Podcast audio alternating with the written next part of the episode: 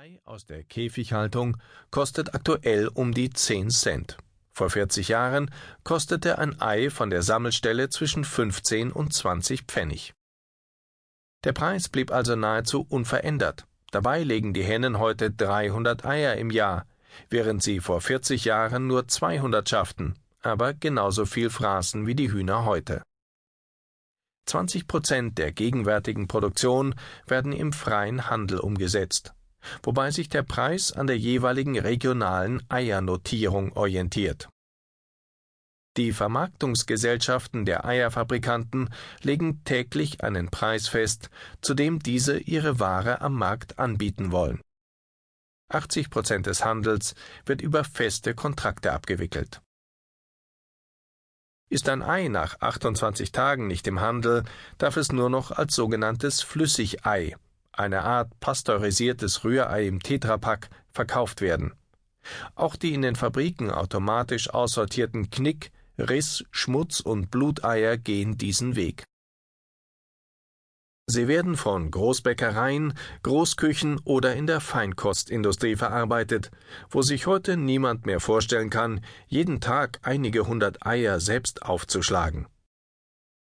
Zehn Prozent der in Deutschland gehandelten Eier landen mittlerweile in der Verarbeitung zu Flüssigei, gekochten und gefärbten Eiern, gekochten und geschälten oder gekochten, geschälten und geschnittenen Eiern.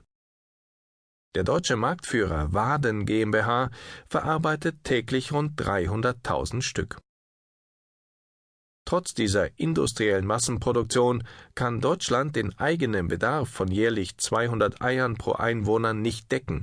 30 bis 35 Prozent der Nachfrage werden importiert. Etwa aus den Niederlanden, die ein Drittel ihrer Produktion in der Bundesrepublik verkaufen. Zucker In den 50er Jahren musste man eine Stunde arbeiten, um ein Kilogramm Zucker zu kaufen, heute vier Minuten. Mit dieser Rechnung erklärt Dieter Langendorf, wie sich der Zucker von einem relativ teuren und knappen Gut zu einem Standardprodukt entwickelt hat. Der Hauptgeschäftsführer der Wirtschaftlichen Vereinigung Zucker arbeitet in einer Branche, die in einer gewaltigen Umstrukturierung steckt. In der EU ist die Zahl der Zuckerfabriken seit dem Jahr 2006 von 196 auf 107 geschrumpft. 25.000 Arbeitsplätze gingen verloren. In den rund 20 in Deutschland verbliebenen Fabriken arbeiten noch 5000 Menschen. Aus Rohzucker stellen sie jährlich bis dreieinhalb Millionen Tonnen Raffinade, Kandiszucker oder Industriezucker her. Die Betriebe heute gehören den Unternehmen Südzucker, Nordzucker, Pfeiffer und Langen sowie der niederländischen Suiker Uni Sie verarbeiten zum größten Teil Zuckerrüben, die ungefähr 40.000 landwirtschaftliche Betriebe alle drei bis vier Jahre in Fruchtfolge auf demselben Acker anbauen können. Für eine Tonne Zucker müssen sechs bis sieben Tonnen Rüben geerntet werden.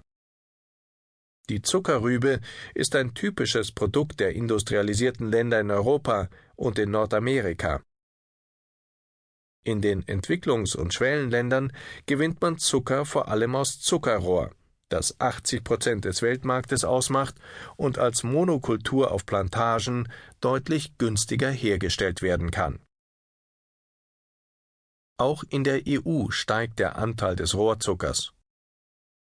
Grund sind internationale Abkommen zwischen der EU und der Welthandelsorganisation WTO. Bisher schützten Einfuhrzölle den teuren einheimischen Zucker. Künftig sollen in der EU bis zu 20 Prozent des Zuckerverbrauchs, 16,6 Millionen Tonnen per anno, durch Rohrzucker ersetzt werden.